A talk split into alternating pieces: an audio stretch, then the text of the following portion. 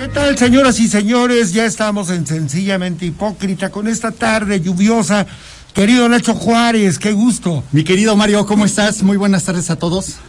Oye, pues, con la novedad de que Alejandra Gómez Maquia no va a poder venir, la señorita, ya sabes. No sale en temporada de lluvia. No sale en temporada de lluvia porque se le corre el rímel. Eh, Zeus Munibe, que el día de las caderas me dijo, oye, puedo ir el martes quiero ir el martes. No, siempre ocurre algo, eh, como en las películas de Tintán, un, un imprevisto. Así es. Y el rey del barrio, pues no va a venir. Eh, está bien, está bien.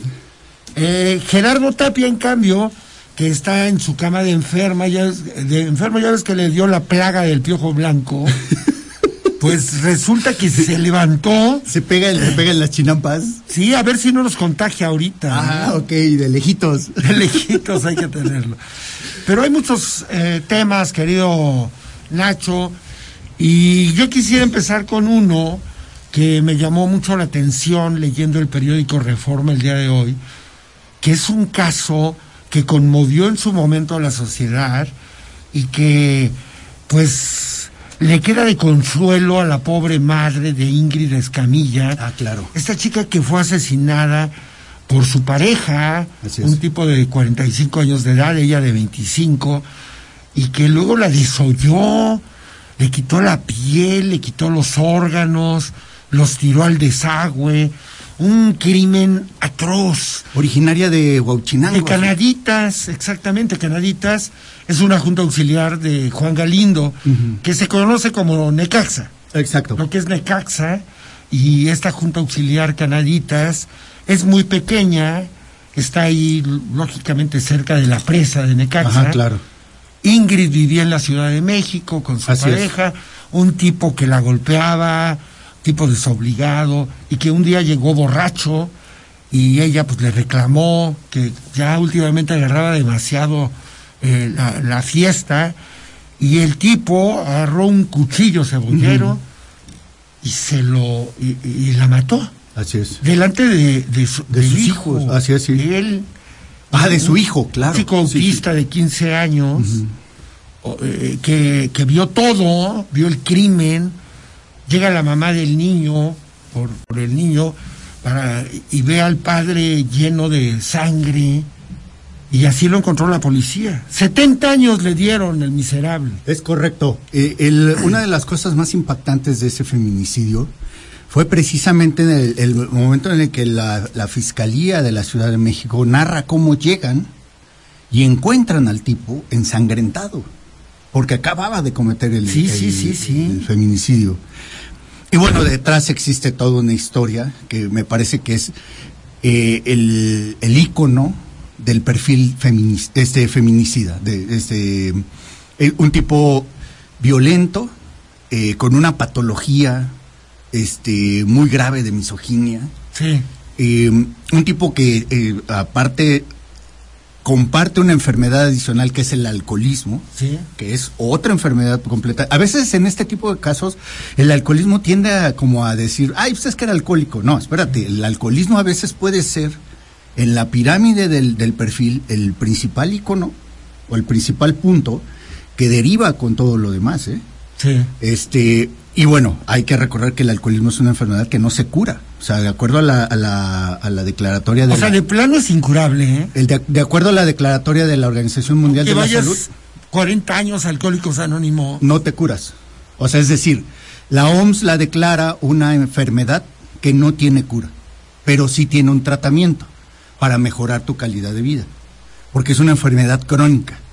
No es una crónica degenerativa como la diabetes, pero esta sí es una enfermedad crónica. Tiene que ver, como dijeran, el, por eso antes se llamaban las bebidas espirituosas, porque eran las que te permitían sacar esta parte del, del este, de, lo, que lo que las abuelitas y en las comunidades se llamaba la otra parte anímica, ¿no? La parte del alma. Entonces cuando decíamos echarnos unas bebidas espirituosas, era porque las bebidas espirituosas se formaban para una cierta clase que era por lo regular los sacerdotes, ¿no? Entonces de ahí deriva que posteriormente todos tengamos acceso a las bebidas espirituosas. En este caso, en, particular de Ingrid este, Escamilla, esta cuestión del alcoholismo ya había sido un motor para, para, este, para el desgaste interno de la familia que tenían.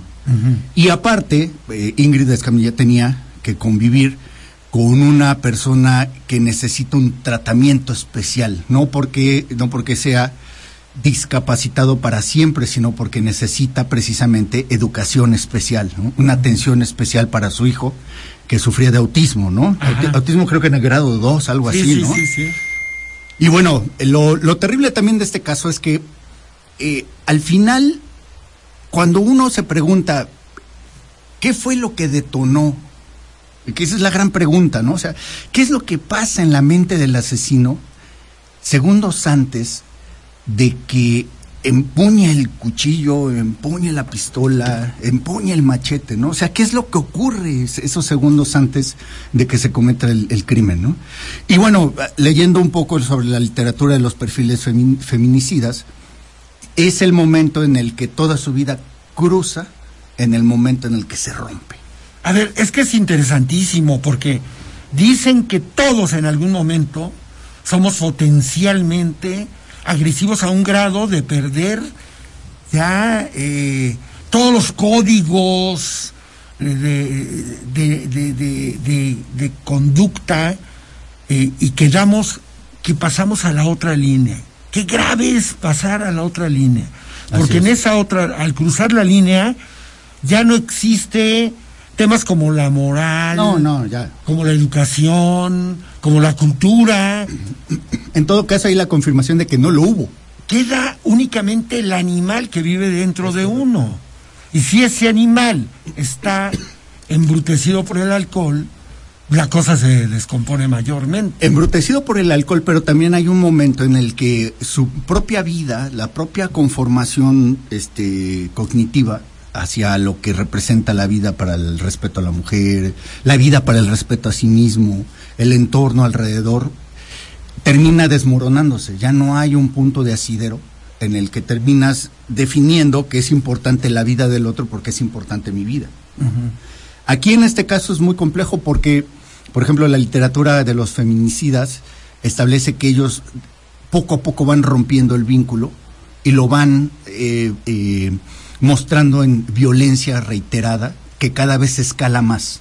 Esa violencia, ese escalamiento de la violencia te lleva precisamente a eso, al grado animal en el que pierdes por completo ya el, sentido de cualquier eh, vínculo con la vida.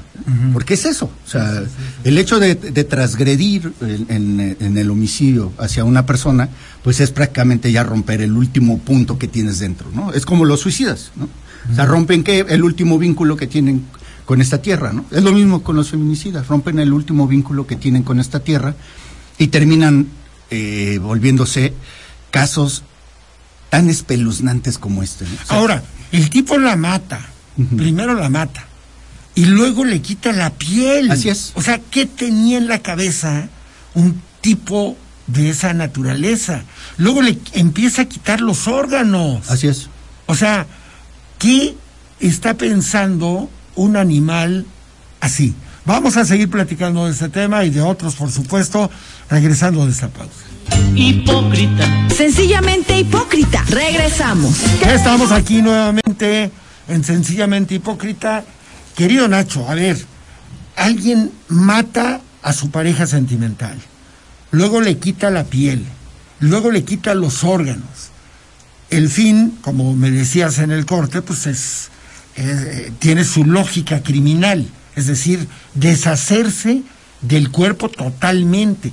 Por eso lo estaba tirando por el desagüe. Así es, y pero eso también refleja ya la condición psiquiátrica del individuo. O sea, es decir, no es lo mismo. Ahora sí que eh, parecería que lo voy a plantear de una manera muy fría, pero no es así. Y es no es lo mismo que mates a una persona y que te quedes ahí en shock por haberla matado, a que la mates y después tratas de desaparecer el cuerpo. Porque ahí ya existe eh, lo que los abogados llaman premeditación, alevosía y ventaja. No solamente para el asesinato, sino también para la desaparición del cuerpo. Es decir, estás hablando ya de un psicópata. O sea, estás hablando ya de un sociópata que, que pasó al grado ya de psicópata. Y esos grados ya son eh, eh, prácticamente clínicos, ¿no? O sea, no puedes alegar que son este, hechos eh, meramente delictivos, tienen que ver con una, ya con una profundidad mayor, que no implica, por ejemplo, eh, eh, catalogarlo como demente, ¿no? No, es un tipo que, que tiene una condición ya de psicópata. Luego, entonces, la ley establece diferentes atenuantes para eso, ¿no? O sea, no, es, no por el hecho de que aludan este, tener un problema psiquiátrico, este, pueden salir este, eh, airosos del, del, crimen, ¿no? O que les reduzcan la pena, no, no se puede. O sea, la ley es muy clara en función de los tipos de asesinato y cómo se manejan.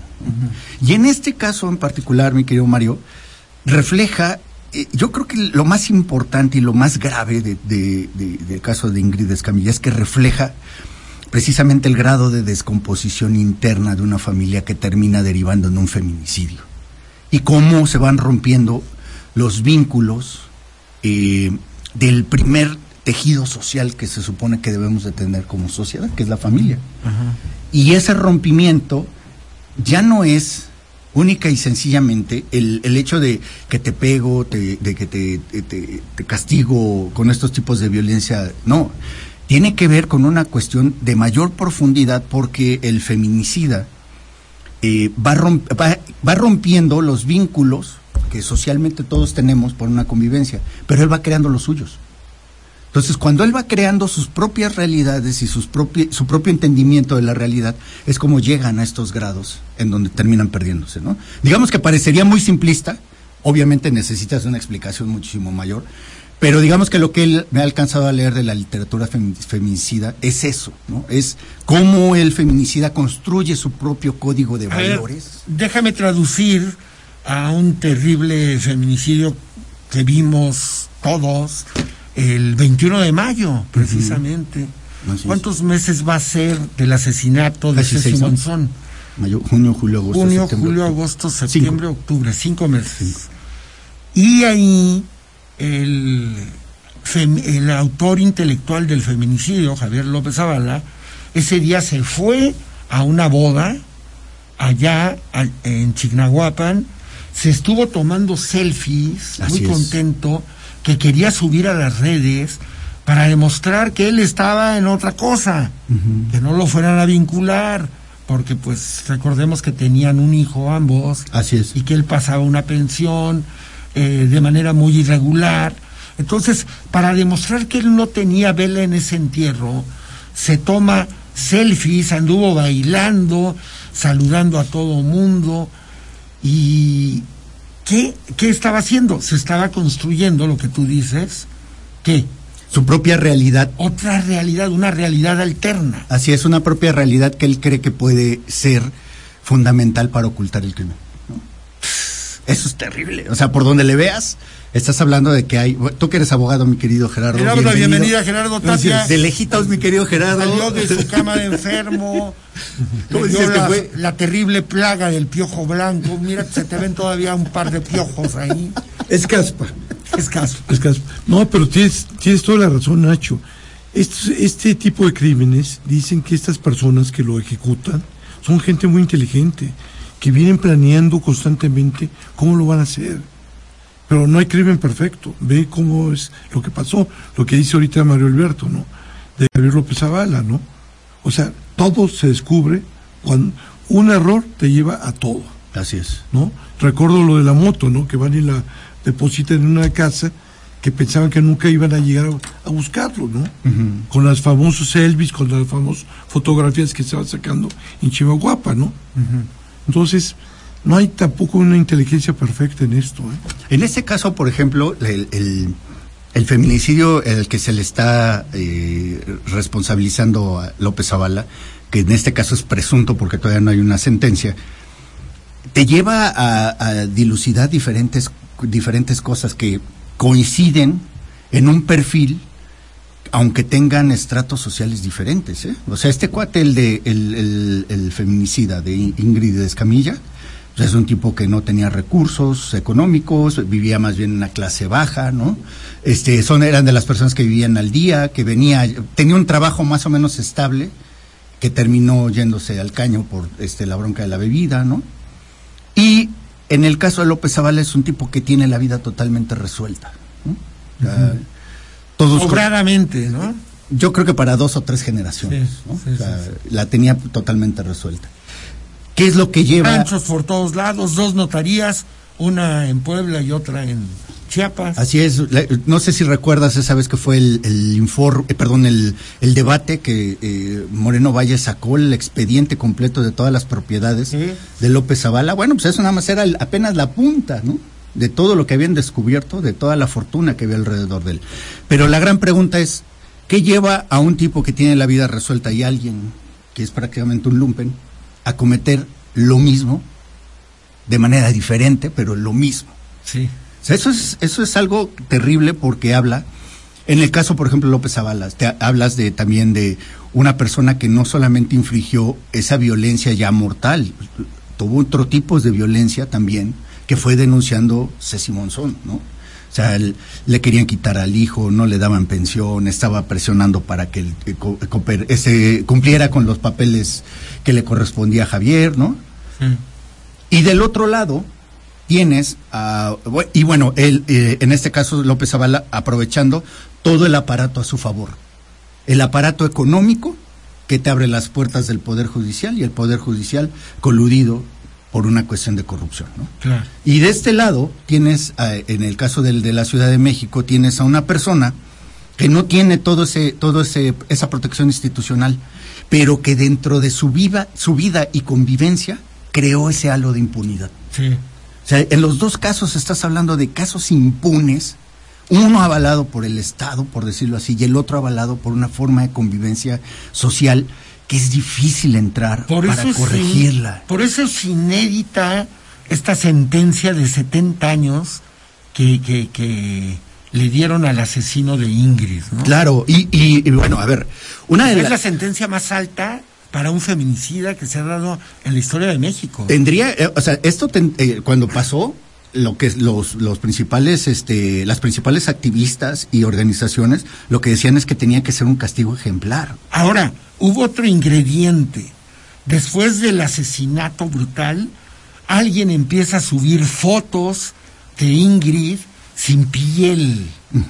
O sea, ese es otro acto criminal, ¿no? Sí, claro, a ver. ¿Qué, eh, qué tiene en la cabeza alguien que empieza a compartir ese tipo de fotos? No sé si te acuerdas en, el, en la desaparición de las muertas de Juárez, una de las líneas de investigación eran los videos snuff. Los videos snuff, para, para nuestros radioescuchas que no lo sepan, son videos en los que se graba directamente el momento en el que asesinas a una persona, no importa si es mujer, hombre, como sea. Es un el cine asesinato. snuff eh, mezcla sexo Así es. y asesinato, ¿no? Es correcto. O sea, después, justo en el momento de tener sexo, ¡pac! viene el asesinato, Así es. O llevan toda una trama sexual que, que, de- que deriva que deriva en el en asesinato. un asesinato, ¿no? Y, y es en vivo, ¿no? O sea, prácticamente en vivo. Lo grabas Grabado tal real, cual. ¿no? Es real el asesinato. Una de las líneas de investigación de las muertas de Juárez era precisamente la producción de videos snuff. Entonces, si tú comparas esta parte de las, de las muertas de Juárez con lo que pasa con la filtración, te das cuenta que desgraciadamente hay un submundo en el que eso tiene un alto consumo. Sí, sí, sí, sí. O sea, y son, y, y- y es un verdadero negocio, porque es- decir, ¿cuánto te cuesta una foto de una persona que aparece este desollada y que sabes que es el caso policíaco más importante del país? Sí, sí, sí. ¿Mil dólares? ¿Dos mil quinientos dólares? O sea, hay Pero- toda una pero economía ¿quién la vende? en mundo. Los ministeriales, Pues mira, porque los primeros en llegar a la escena del crimen normalmente son médicos legistas que trabajan en la fiscalía, en alguna fiscalía, ministeriales de la propia eh, fiscalía, es decir, personal de una fiscalía. Los médicos forenses y los fotógrafos forenses, ¿no? Los fotógrafos que trabajan también para esas fiscalías. Vimos Cuando- un, ca- perdón, vimos un caso muy conocido de un narco en Morelos, ¿no? Que le pusieron unos dólares cuando lo ven acribillar. Ah, Beltrán Leiva. Bueno, aquí te das cuenta de cómo cuando las feministas dicen no creemos en las instituciones, pues es real, esa es la mejor muestra. ¿De dónde puede salir una fotografía de una mujer desollada? Sí, sí.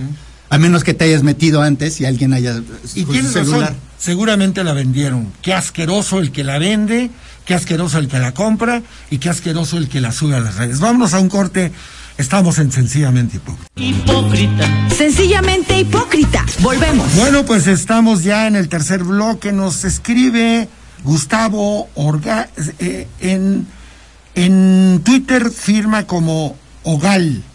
Ogal 2. Así es. Eh, nuestro amigo Gustavo que... El da- mejor pan de Puebla, señores. El mejor Ah, pan. ¿sí? Él es panadero. Es cierto. ¿Ya lo probaste? Sí, no, el otro día me trajo unos panes deliciosos. Ah, caray, ¿cuándo? Que no vi. sí, sí, aquí estaba. Oye, estaba, el día sí, sí. ese. O cuando no te tocaron a ti. Pero Sí, deliciosos los Te- panes. pero te lo trajo a ti directamente, ¿por qué? No, a, a ti ya también te había traído. Pero sea, alguien me lo voló. Yo. Francamente yo. sí, el famoso Rogal, ¿no? Or- Ogal. Orgal. Hubo buen pan, ¿eh? Eh, Orgal. No, Rogal, Rogal. tienes Rogal, razón. sí, Rogal. Bueno, pues dice, nos da una sugerencia. Ojalá puedan activar o actualizar su estación en internet. Meses sin escuchar cuando ando en tránsito. Pues, quién sabe cómo le harán algunas personas que sí nos oyen por internet. Sí, así es. Hay distintas formas, ¿no? Sí, eh, eh, hay, hay que entrar directamente a la página de la Tropical y hay una y también está este me parece que tienen habilitado también una este mm, una aplicación, ¿no? Una aplicación para la para la para la estación, ¿no? Bueno, hay diferentes formas para poder ingresar, este incluso también por las redes sociales. Sea, yo los he, escu- yo los he llegado a escuchar por redes sociales, por Facebook, por ejemplo. Sí, yo también. ¿No? Pero bueno. Eh, nada más para terminar este penoso caso de los feminicidios. eh, me cuentan que cuando Javier López Zavala se presentó a la primera audiencia, saludaba a todo el mundo como si estuviera en campaña. Al juez. Hablando también en tercera persona, tu amigo Casi, Zavala. casi, sí, o sea, levantando eh, los brazos, eh, sonriente, ya sabes, imitando el abrazo, hermano, ¿cómo estás? Mucho gusto, licenciado, mucho gusto. O sea, seguía en su realidad alterna. Por psicópata. Qué terrible. Bueno, hay un. A, a- mí me llegaron a platicar que eh, terminando la, la presentación eh, ante el Ministerio Público eh, fue acompañado del, del, este del uno de los autores materiales del asesinato y por y por quien fuera su pareja. Y una de las expresiones que llegó a decir fue, uff, pensé que me iban a detener. Ah, cuando lo llamaron por otro tema, Así es. por violencia doméstica, pero con otra pareja, ¿no? O con No, no, no, no, fue la misma, fue el, fue el mismo caso. Ah, fue Lo, man- lo mandaron a llamar para que declarara. Sí, se escuchó en las cámaras Así es. el uff. Pensé que me iban a detener. Detener, qué terrible. Era con su sobrino, ¿no? Ah, mira. Con su sobrino Ahí está www.latropical todo con minúsculas 102.com. 102 con número. Mil gracias. 102.com. 102 con número. Iba con su sobrino, ¿no? Iba con su sobrino, que es uno de los autores materiales. Qué desfachatez este tipo. Qué terrible. Hay- el, el- el tema también está, eh, es, eh, eh, lleva también a otro tipo de reflexiones porque parecería que, estábam- que estamos en medio de un- casos de feminicidio en el que las autoridades no saben qué hacer. Y es que es verdad, es tan complejo el tema del feminicidio que es verdad cuando dicen las matan por ser mujeres, sí, sí es verdad. Y por lo regular, la- los que están involucrados en los asesinatos o en los feminicidios son parejas o exparejas. Lo mismo que, por ejemplo, venía leyendo las mujeres víctimas de violencia este, con ataques de ácido son también parejas y exparejas. no, no, no. O sea, estamos hablando de que está metido en el seno de las casas en el que la autoridad no puede entrar. O sea, tendrías que tener una- un verdadero aparato propagandístico y cultural y educativo, sobre todo educativo, para reformular lo que se llaman las nuevas masculinidades. O sea, nosotros todavía, eh, sin saberlo a veces, hacemos chistes muy misóginos o chistes que son degradantes para las mujeres. Y las mujeres también participan. Sí, sí, sí, en esos chistes. Y eso no significa que vivamos en una sociedad podrida, significa que tenemos una falta de educación de base. Y que es parte de una cultura que aprendimos desde niños, ¿no? Es correcto. Es correcto. De niños empezamos a vivir con el clásico tío fanfarrón, alcohólico, como dices, que trata a la esposa pésimamente frente a los a toda la familia, las mujeres que son las que se hacinan en las cocinas mientras preparando la comida mientras los hombres están viendo el fútbol, Ajá, ¿no? sí. bebiendo caguamas. Antes, antes era la, la copita en la, en la biblioteca con el puro, ¿no? Ahora ya es la caguama viendo el Puebla América. Exacto. Eh, ahí se van reproduciendo todos, to- toda esa perversidad que, que, que tiene que ver también con el femi- los feminicidios. Claro, mira, en Estados Unidos hay un... eh, es interesantísimo lo que ocurrió porque eh, este producto, por ejemplo, de los asesinos seriales es una representación de la decadencia y del rompimiento del tejido social, pero sobre todo de cómo las sociedades terminan siendo exprimidas por el modelo de desarrollo económico y el modelo de país que están planteando. Cuando empiezan a surgir los primeros asesinos en serie, lo que hacen las autoridades, en este caso el, el- el FBI, es empezar a hacer los famosos perfiladores. Hay una serie muy buena en este en Netflix que habla sobre los perfiladores, no se las No pierdan. he visto, pero ya. ya Es muy buena, sí. Esta serie, estos perfiles permitieron identificar quiénes son los asesinos en serie. Y uno de los casos muy graves que ocurrió es que una buena parte de estos asesinos en serie tenían como vínculo principal una niñez destrozada por la madre o por el padre. Violencias extremas, abuso sexual, abuso físico y emocional. Y este tipo de cosas son las que terminaban rebotando a tal grado en que generaban patologías que terminaban en verdaderos casos clínicos de psicópatas. ¿no? Pero uno de los casos fundamentales era cómo las mamás influían en la formación de estos asesinos en serie. Y ahí sí, eh, pues obviamente no tienen la cultura machista como la mexicana, ahí sí les dijeron, señoras, tengan cuidado porque el asunto viene así. Y las mujeres tenían un punto de cuidado porque sabían quién era el tipo que podría asesinarlas. ¿no? Es decir, a mayor información, mayor posibilidad de que tengas una, una prevención personal. ¿no? De- obviamente las autoridades fueron persiguiéndolos, no fue una bronca que haya surgido porque se les ocurrió, fue porque fue lo que enfrentaron y la manera de enfrentarlo fue de identificar quiénes son. Y una de las cosas que tienen estos asesinos en serie son el asesinato de prostitutas. ¿Qué significa las sexoservidoras? Las, las sexoservidoras en la lógica del, del asesino serial es el escalón más bajo de una mujer. Es las por las que nadie va a preguntar, las que no tienen este valía en la sociedad.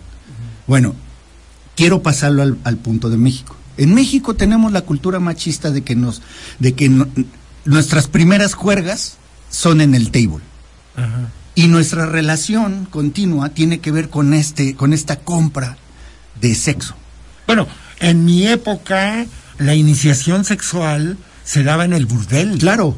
Era el papá llevando al adolescente para que se estrenara con una prostituta. Así es. Y bueno, Después cambió la historia con, con los tables. ¿no? Es correcto. Bueno, ¿qué tipo de construcción estamos generando para, de- digamos, en, en el ámbito social?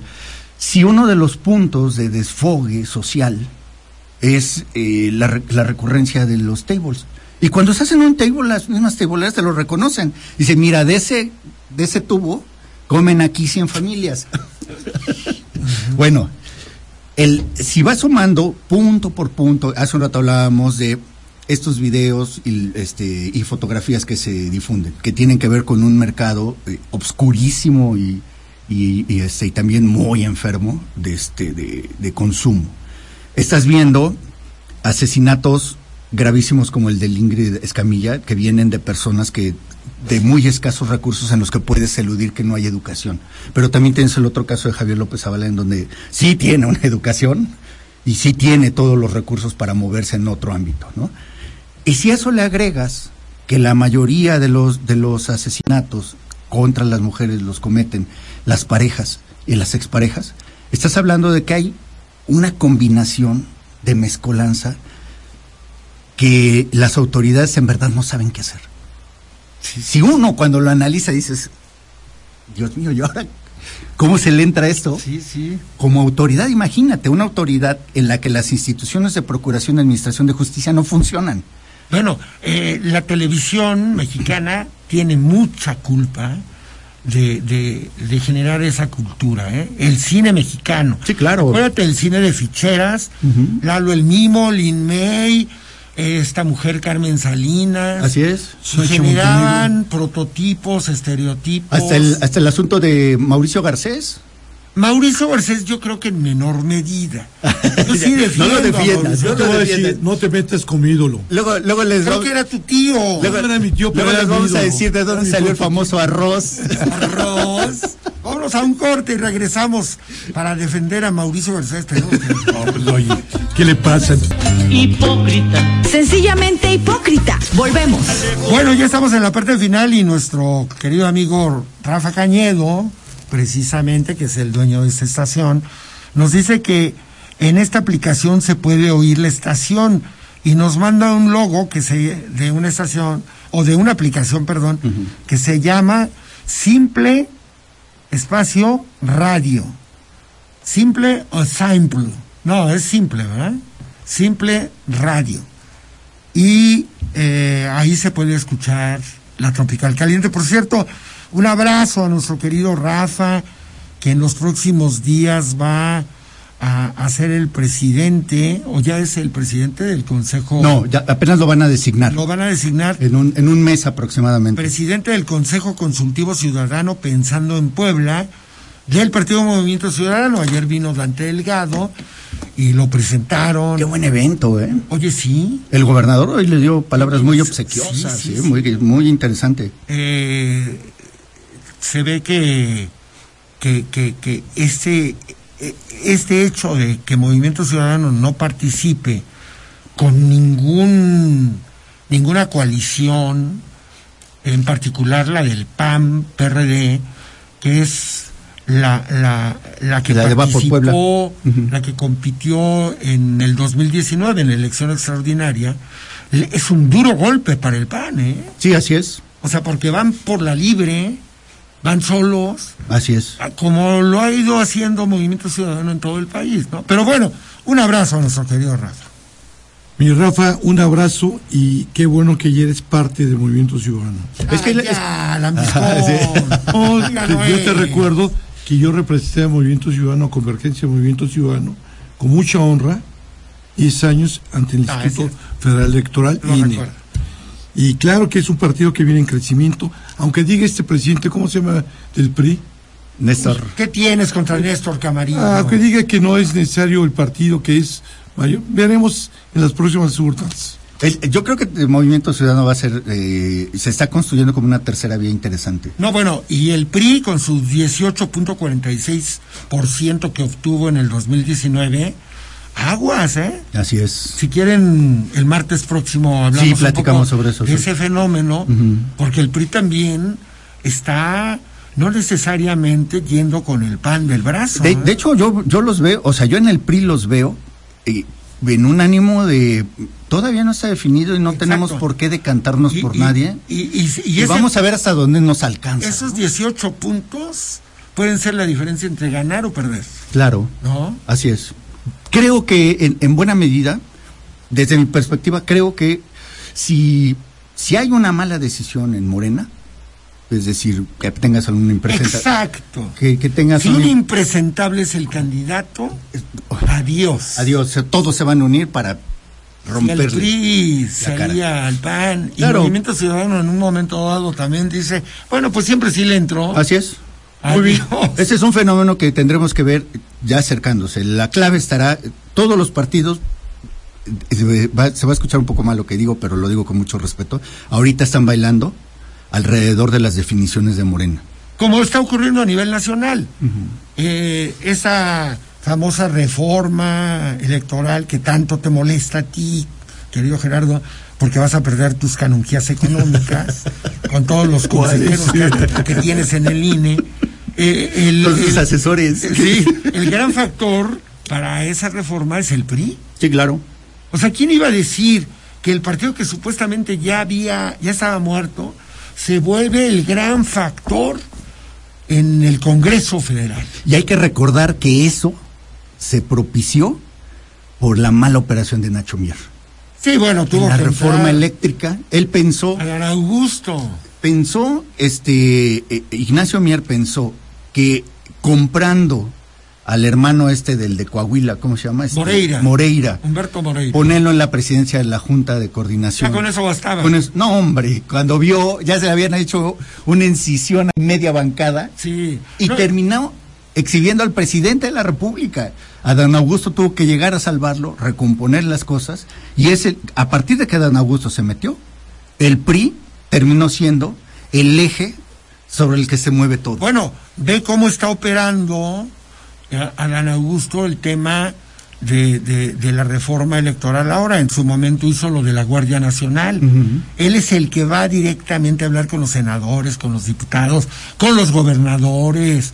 Está operando para hacer el trabajo de Nacho Mier. Así es. Y en parte también el de Ricardo Monreal. Sí, claro. Es que en el caso de Ricardo Monreal es porque él está en desgracia política. Punto. Ni es recibido ni, les interesa. Entonces tiene que entrar a Dan Augusto. Es, como el comercial ese de, de eh, Rompope Santa Clara, ¿te acuerdas? de hermana en gracia, hermana en gracia, que se sube la leche. Y ahí va corriendo la hermana en gracia para hacer el rompope Santa Clara. Aquí es Adán Augusto, Adán Augusto, que se sube la leche. Y ahí va Adán Augusto para arreglar los problemas que ocasionen estos. No, el, asunto aquí es que el secretario de Gobernación haya tenido que asumir el papel de coordinador de Morena y el coordinador de, la, de, San Lázaro. Y aparte de ser secretario de Gobernación. No, y aparte estar peleándose ahorita con los gobernadores de oposición diciéndoles, a ver, Alfaro, a ver, Diego Sinoé, si el problema está en sus estados, es donde más homicidios calificados hay. Así es.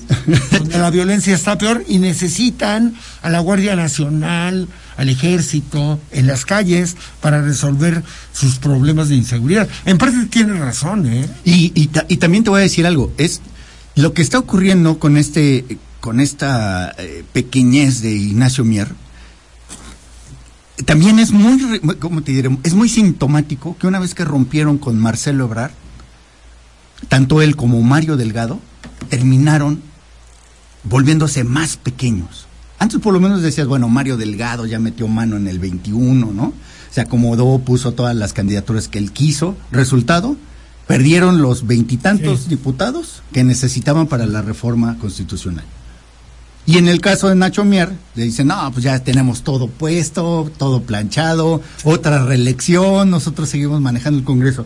Conclusión, terminan, terminan generando un Congreso que no da resultados, lo suelta Marcelo Ebrard y terminan siendo más pequeños. Sí, sí, sí. Más pequeños. O sea, qué desgracia. Tú. Oye, el caso de Durango, ¿no?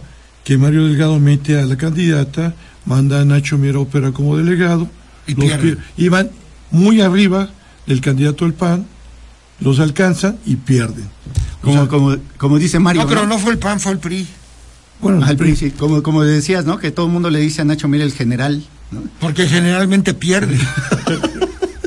todo lo que hace lo pierde. Oye, ayer hubo un evento muy, no sé si lo vieron, el del PRI. Que, ah, sí, claro. Que llega Beltrones, acaba de, hablar Beatriz Paredes. no lo vi. Y se, cuando termina de hablar Beatriz Paredes, sale de Beltrones y le hacen el vacío alito es una buena señal hacia el PRI que va a regresar a Beltrones o una pésima decisión. O sea, cuando iba a hablar Alito se sale Beltrones. Sí. Solo Beltrones. Sí, sí, sí, sí. Cuando acaba de hablar Beatriz, que estaba en el podio hablando, y se despide Beltrones y se va. No sé si lo vieron. Eh, sí. ¿Qué, qué eh, independientemente de eso que estás platicando, ¿qué es importante de la reunión que tuvieron en el PRI? Las loas que le aventaron a Beatriz Paredes. O sea, el PRI si el PRI pone a Beatriz Paredes, O sea, puede regresar Va a haber Beatriz Paredes. una, una, un camino de unión, de, de caray. cohesión. Interesantísimo lo que ocurrió en el PRI. Y cuando hablas, eh, y ahora sí viene, ¿qué pasa cuando llega Lito? Pues los duros del PRI nunca lo quisieron. O sea, es- desde que él llega a la dirigencia nacional, llega precisamente porque el grupo de los duros es el que había dejado a un lado Peña Nieto. Ellos habían perdido espacios. Ellos ya no tenían espacio de, de este, en las candidaturas, salvo los hijos que lograron meter. Ellos ya no tenían el poder. Oye, yo a Beatriz Paredes ya la veo muy viejita ahí en el Sí, Senado. Enferma, ¿no? Enferma, me recuerda esas dos canciones de Cricri de Abre el ropero, abuelita. O la otra esa de Di por qué estás viejita. Di- O sea, me parece una mujer, una abuelita muy tierna, pero nunca tuvo hijos. sí, no. no. Nunca se casó, sí se casó. No, No lo pues, sé. eh, ella siempre fue como Monsiváis, ¿no? Era de closet. Sí, sí, así es. sí, Sí, sí. a veces sí, sí. salía del closet Sí, sí. y regresaba a su closet. Pero es pero interesante decir- en el PRI, perdón, ese, adelante. No, es interesante cómo en el PRI dos mujeres son las que tienen los mayores aplausos.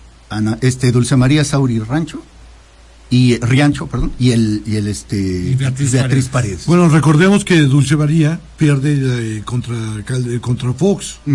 ¿sí? Ella era la presidenta del PRI y pierde contra Fox, ¿no? Yo ayer cuando vi el, a Beatriz Paredes, yo le he visto en televisión en el Senado cómo la llevan en una silla de ruedas. Ah, sí. Y ayer, ajá, y ayer la vi fuerte, o sea, El poder, el poder resucita. La, la vitamina P. vitamina P, ¿no? Oye, El poder resucita, ¿eh? Y regresando muy rápido a Movimiento Ciudadano, Movimiento Ciudadano nunca va a ir en coalición con el PRI. Eso es un hecho. Yo no digo que vaya a ir con el PRI. Yo porque digo- puede haber un esquema de candidaturas comunes. Claro. Ah, ¿No? Y Movimiento Ciudadano, Exacto. el año pasado, en la asamblea del año pasado, se, ap- se aprobó que no iba en coalición. ¿Tú sigues, tú sigues militando en, en Movimiento Ciudadano? Pues mira, hasta hoy no me han sacado, ¿No te han el padrón. Porque aparte, que- te quiero decir una cosa, yo llegué circunstancialmente a Movimiento Ciudadano, a Convergencia, y aprendí a crear a mi partido. Sí, sabemos Y que Moreno hoy- Valle te mandó. Sí, sabemos que te puso No. de tesorero No, cuando no. aquel famoso fraude en convergencia que se perdieron 500 millones. Ese era Jorge Cruz. Señores, pues se acabó este programa. Siempre es un gusto, querido Nacho. Mi querido Mario, como Luego siempre. nos explicas ese tema de las candidaturas comunes y la coalición, que son Ajá, sí. figuras distintas. Sí, sí, claro. Pero son sí. muy similares. Son similares, Son similares, sí. pero es lo que hacía Moreno Valle, se iba por las candida- por las ¿qué? candidaturas Candidatura común, sí. para hacer ganar a quien quería. Así es. ganar, En, ¿no? en- por ejemplo, en Cholula, la candidatura común a través del PCI fue la que terminó quitando el triunfo al PRI. Era una locura, nadie lo entendía. Y terminó ganando alguien del, del PAN. Sí, increíble. Gracias, querido Gerardo, por salir mucho. de tu cama de enfermo. Puedes regresarte ya a seguir ¿Cómo, cómo dices que es Segundo, la, la, este, la plaga del piojo blanco.